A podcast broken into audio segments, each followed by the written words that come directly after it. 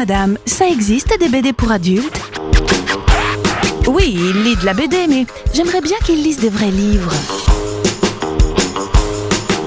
Toutes les semaines, au moins une BD à lire, c'est Parlons BD sur Sun.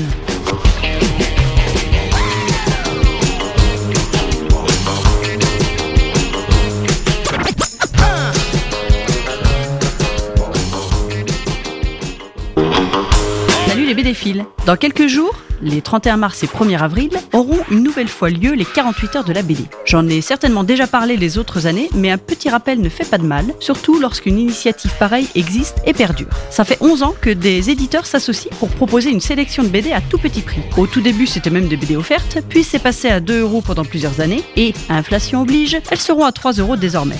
C'est de toute façon un prix hyper attractif pour des albums qui peuvent coûter jusqu'à 15 ou 16 euros et qui sont identiques, papier un tout petit peu moins épais c'est tout, à la version normale. Les 48 heures de la BD, c'est aussi l'occasion pour les libraires et bibliothèques d'organiser des animations, des rencontres, des challenges avec des auteurs ou non, mais surtout l'occasion de parler de BD en dehors du festival d'Angoulême.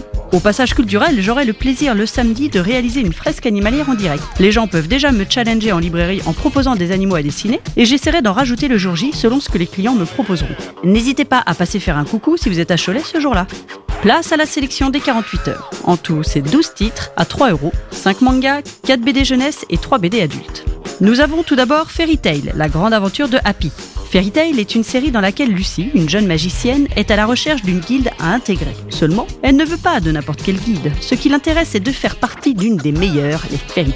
Ces derniers sont effectivement très doués, mais ont leur façon bien à eux de régler les soucis pour lesquels on les paie. Happy est un petit chat ailé bleu qui accompagne Lucie et les éditions Pika ont sorti une série avec ses propres aventures encore plus adaptées à un jeune lectorat. Ensuite, nous avons le manga Wakfu, la quête des Dofus Eliatrope, chez Ankama. Cette série est liée à l'animé puisque son point de départ commence à la fin de la deuxième saison. Wakfu, c'est au départ un jeu vidéo français publié en 2012 et qui a été décliné en BD et en manga. Dans un monde terrassé par un déluge, Yugo, un jeune garçon qui va découvrir qu'il possède le pouvoir de créer des portails de téléportation, va partir à l'aventure à la recherche de ses origines. Cet univers très coloré et extrêmement bien dessiné est lié à celui de Dofus, également présent dans les rayons BD et manga.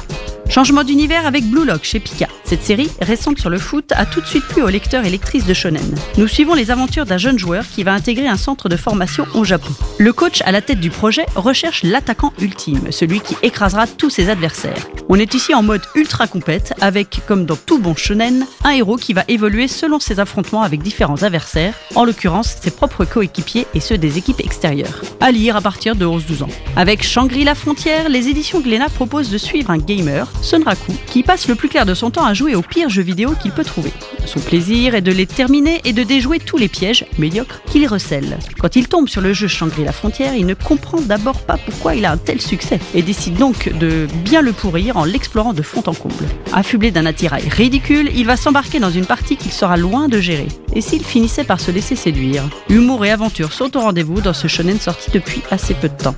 Dernier manga de la sélection, cette fois-ci un shoujo, Perfect World, est une jolie histoire sur le handicap où une jeune fille de 26 ans, lors d'un repas d'affaires, va avoir la surprise de se retrouver nez à nez avec un amour de lycée. Légèrement perturbée, elle va l'être encore plus quand elle découvre que Ayukawa est désormais en fauteuil roulant. Ce qu'elle croit insurmontable au départ deviendra essentiel et indissociable de leur histoire par la suite. Cette histoire en 12 tomes est pleine de bonnes ondes et plaira à un lectorat à partir de 13-14 ans. Place à la BD jeunesse maintenant. Les éditions Soleil vous proposent de découvrir les aventures de Furious Jumper. Déjà connu pour ses vidéos sur YouTube, c'est en mars 2022 qu'il a investi le rayon BD. Acceptant l'invitation d'un des abonnés d'explorer le monde des dinosaures, notre YouTuber et son fidèle cochon ne se doutent pas de ce qu'il va vivre et surtout comment il va sortir du pétrin dans lequel il s'est fourré. Dans la sélection jeunesse ensuite, et pour les plus petits, nous avons des jolies éditions de La Gouttière, le premier tome des Trappeurs de rien, où nous suivons un trio animalier de pisteurs dont le quotidien est parsemé de chasse au trésor, d'humour et d'amitié. Un format à l'italienne qui va parfaitement bien avec le dessin cartoon et mignon de Thomas Pour un public un peu plus âgé, découvrez la série Ayati, du nom de son héroïne qui vit péniblement chez son oncle et sa tante dans un petit village en Inde. Légèrement exploitée par ces derniers, Ayati rêve de quitter cette dure vie, d'autant plus qu'elle est promise à un inconnu. Lors d'une attaque du village par des pirates, elle découvre qu'elle possède des pouvoirs particuliers qui vont la mener sur le chemin de ses origines, évidemment parsemé d'embûches. Un univers fantastique s'inspirant du réel qui bénéficie du joli trait de Sandra Violo chez Jungle. Pour finir la jeunesse, place à Neo, adaptation chez Jungle aussi, du roman de Michel Bussy. Ce dernier nous plonge dans un monde post-apocalyptique où deux factions, l'une habitant dans ce qui était le Louvre et l'autre la Tour Eiffel, tentent de survivre. Quand les animaux commencent à disparaître, la tension va augmenter entre les deux clans et deux de leurs membres, Alix et Zizo, auront bien du mal à maintenir un semblant de paix et d'équilibre chacun de leur côté. Plutôt adapté à un public pré-ado-ado, cette série s'étale sur quatre tomes et prochainement prendra la forme d'une série télévisée. Pour finir, présentons les BD adultes de cette année. La première est le tome 1 de l'excellente série Il était une fois en Je ne la présente pas ici, j'en ai parlé en large et en travers dans mes dernières chroniques sur la Seconde Guerre mondiale. Tout ce que vous avez à savoir, c'est que 3 euros pour cette BD, c'est une occasion à ne pas louper. Nous avons aussi dans cette sélection, et ça change des autres années, un collectif aux éditions Petit à Petit, Victor Hugo en BD.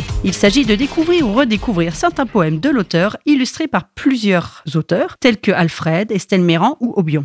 Et enfin, un peu de science-fiction avec le tome 1 de la série Europa de Léo, auteur des classiques Aldébaran, Bételgeuse, Antares, référence en BDSF. Europa est une planète protégée par une croûte de glace et sous laquelle un océan liquide abrite la vie. Une station y est installée pour l'étudier, mais des événements étranges s'y produisent, ce qui conduira une autre équipe terrienne à venir y faire un tour. Léo a tendance à s'entourer de dessinateurs qui, comme lui, ont un graphisme réaliste et un peu raide. Cependant, il arrive toujours à créer des univers originaux qui embarquent son lectorat. C'est vraiment l'occasion d'en découvrir un. Je vous invite donc à venir au passage culturel les 31 mars et 1er avril pour profiter de toutes ces BD à 3 euros. Retrouvez une nouvelle chronique le lundi 3 avril ou toutes les précédentes sur Sun. Belle soirée Parlons BD à réécouter en replay sur l'appli MySun.